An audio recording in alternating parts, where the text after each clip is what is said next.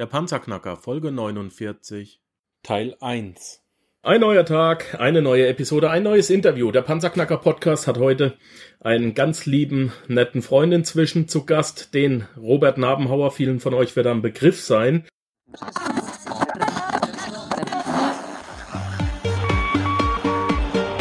Hallo zusammen, ich bin Markus, willkommen beim Panzerknacker Podcast. Lass uns loslegen.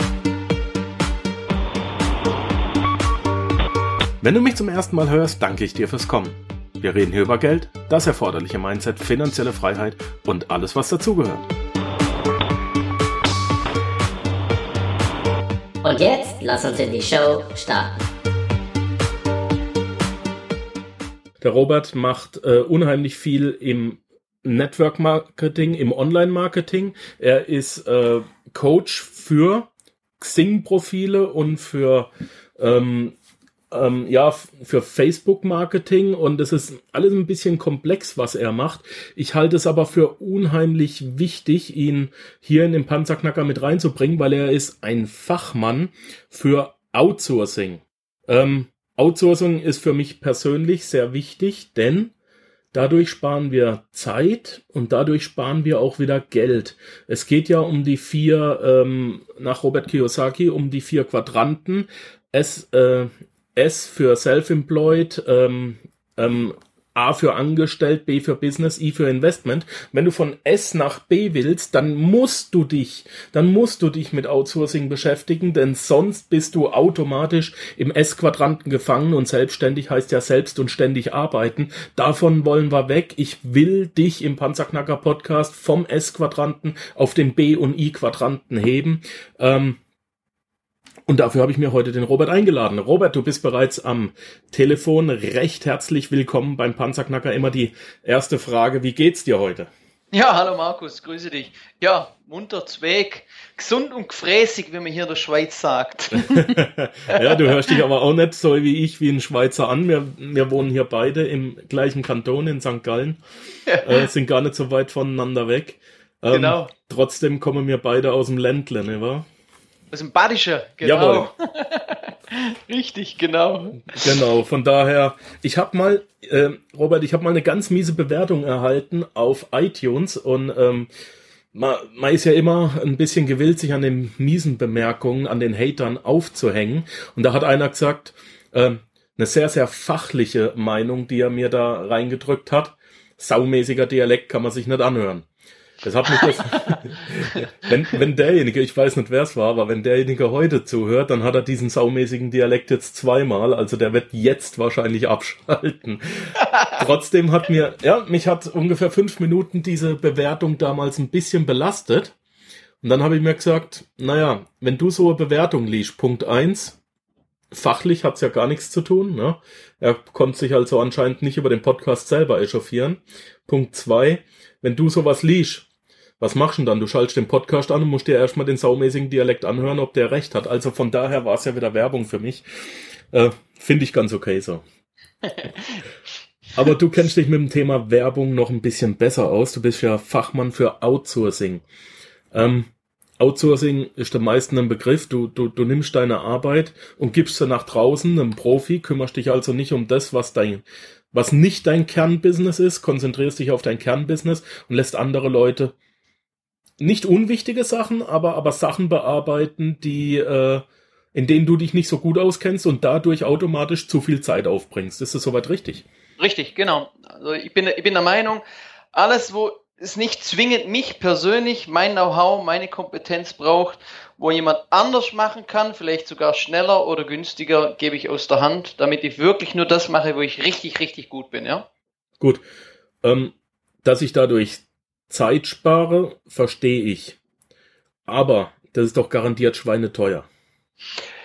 Naja, ist jetzt immer die Frage, wie du deine Kalkulation aufbaust, natürlich. Ne? Wenn du sagst, ähm, na, es kommt ja immer darauf an, wie verkaufst du das nach außen. Also wenn ich sag, ähm, meine Leistung hat einen, einen Pauschalpreis XY, da gibt's ein, ein Detail-Know-how von mir, ja, aber auch ganz, ganz viele Zuarbeit-Tätigkeiten. Vergleich das mal mit einer mit der Operation. Ne? Wenn du eine Herzoperation hast im Krankenhaus, Dann gibt's da den Spezialisten, der da ähm, vielleicht eine bestimmte Messerschnitt ausführt oder bestimmte Handlung ausführt, aber dann die Naht machen und dann das Blut auftupfen und den einschläfern und dann zunähen und was ich was alles, das machen ja zig andere Leute, ja. Trotzdem kostet die Operation eine Pauschalsumme, ja. Und so ähnlich ist es bei mir. Das heißt, bei mir zahlst du eine Pauschalsumme. Ähm, mein Detail-Know-how äh, trage ich dazu bei, aber es gibt auch viele Zuarbeitungen oder Tätigkeiten, die auch andere machen können und die ich dann einfach günstig einkaufe. Ja? Also ich habe da schon auch meine, mein Team, meine, meine Zuarbeiter und ähm, doch das rechnet sich das Ganze. Also ich denke, das ist eine Frage der Kalkulation. Ne? Mhm. Ähm, ja, wo fange ich denn an? Jetzt haben sich so viele Fragen bei mir im Kopf reingeschossen. Ähm, wie wie stelle ich fest, was ich outsourcen sollte und kann und wie source ich das dann out? Ja, also zunächst einmal ist ja die Frage, du musst erstmal wissen, wo bist du richtig gut? Von den ganzen Tätigkeiten, die anfallen in deinem Bereich, was du machst, was musst zwingend du machen? Wenn du dir das mal notierst, dann gibt es ganz, ganz viele Sachen, wo du sagst, na ja, das könnte theoretisch jemand anders machen. Ja, ähm, oder vielmehr, es muss sogar jemand anders machen, weil dir vielleicht selber das Know-how teilweise fehlt.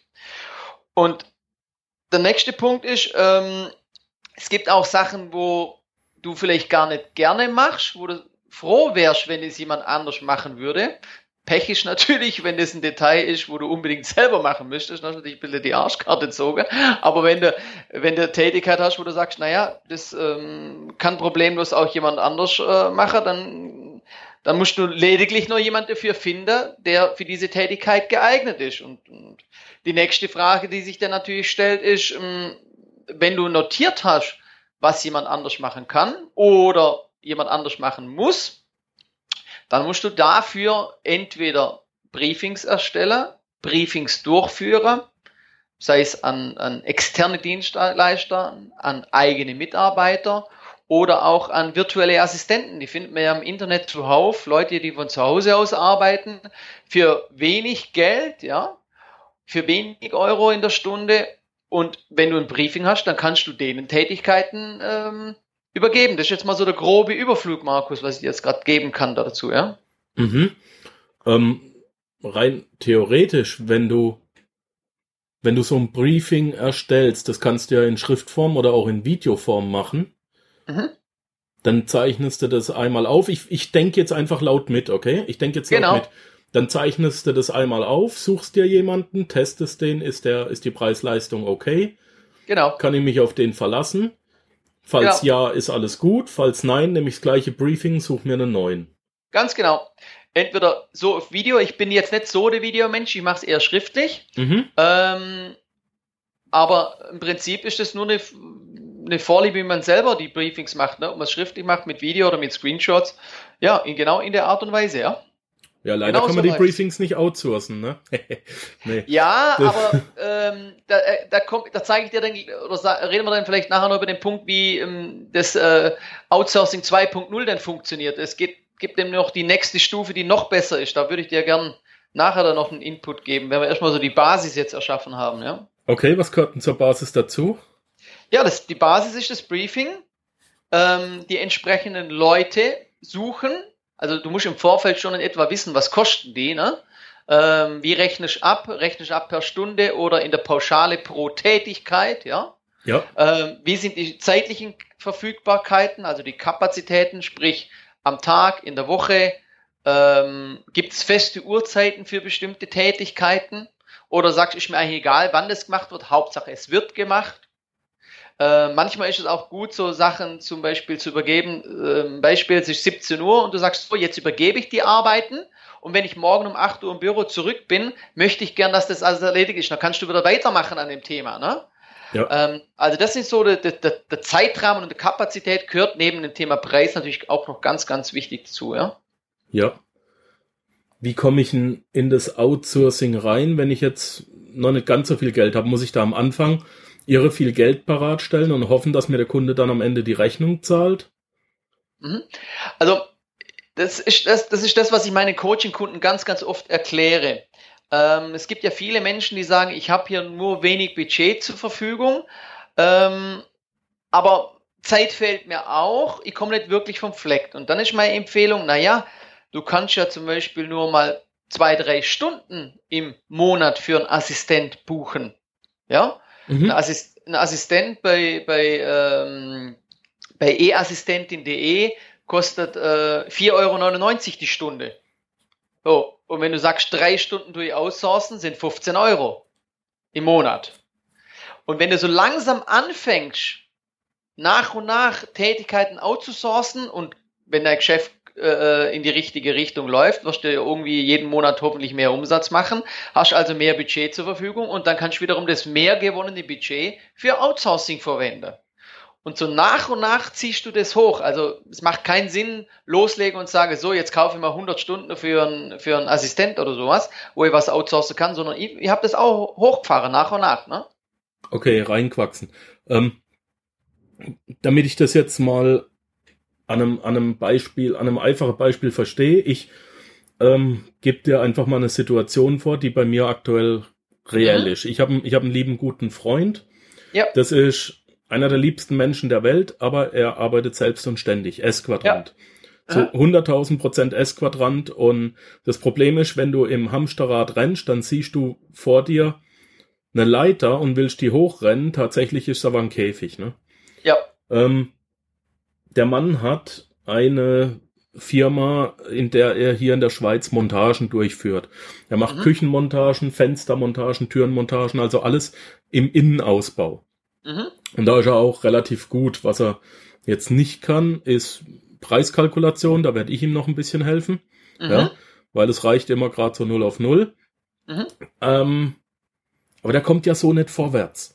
Ja, der, was er machen muss, er muss selber seine Angebote schreiben, seine Kalkulationen machen, er muss die Baustelle angucken, dann muss er das ganze Ding durchführen, hat die ja. Anfahrten, hat die Abfahrten, muss äh, mit seinem Steuerberater reden, er muss seine eigene Werbung machen, äh, pff, seine Verkäufe durchführen, er ist Verkäufer, er ist alles.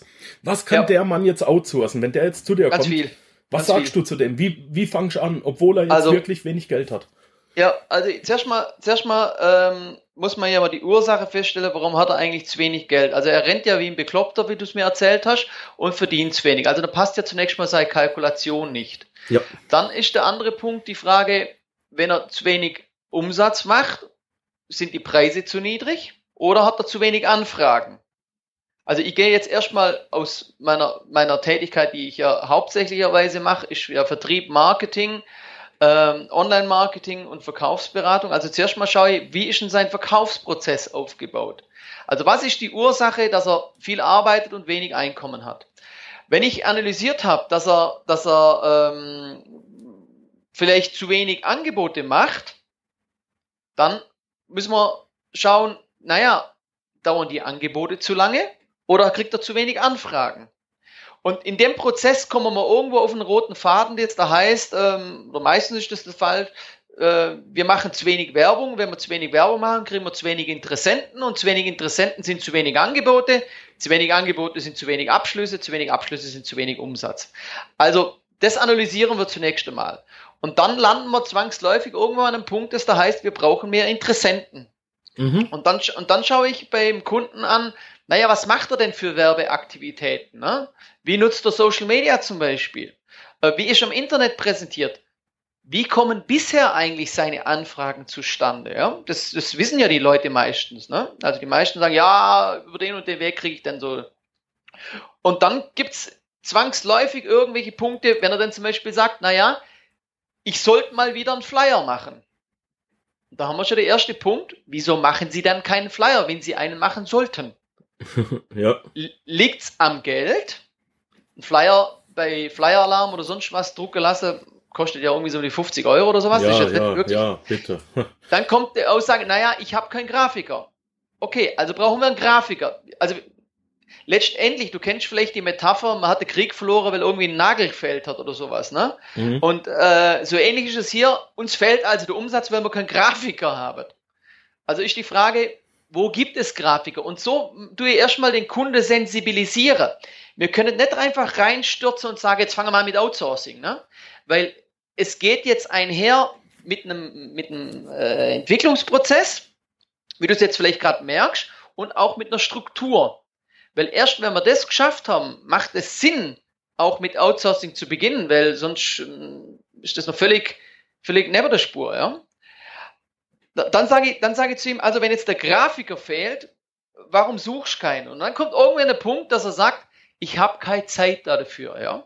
Es kommt jetzt früher oder später kommt es, ne? Ja klar, der hat, der hat mir letztens erzählt, äh, dass er bis nachts um eins geschafft hat auf der Baustelle. Sag ich, bist du eigentlich wahnsinnig? Läuft's bei dir eigentlich noch? genau, genau. Also er kommt auf den Punkt, wo es heißt, ich habe keine Zeit, einen Grafiker zu suchen. Und wenn er keine Zeit hat, kann er keinen Flyer machen und so weiter, ja. Dann sage ich zu ihm, naja, wer könnte jetzt denn einen Grafiker suchen? Eventuell hat ja dein Bekannter ähm, oder Freund jemand im Büro, wo er das geben kann. Und ansonsten ist das eine klassische Aufgabe für einen virtuellen Assistenten. Ja? Der soll einen Grafiker suchen.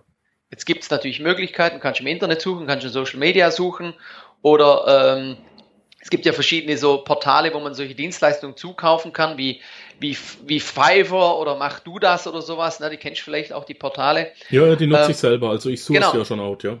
Genau, also das heißt, das heißt, das Bindeglied zu der ganzen Sache ist ein virtueller Assistent.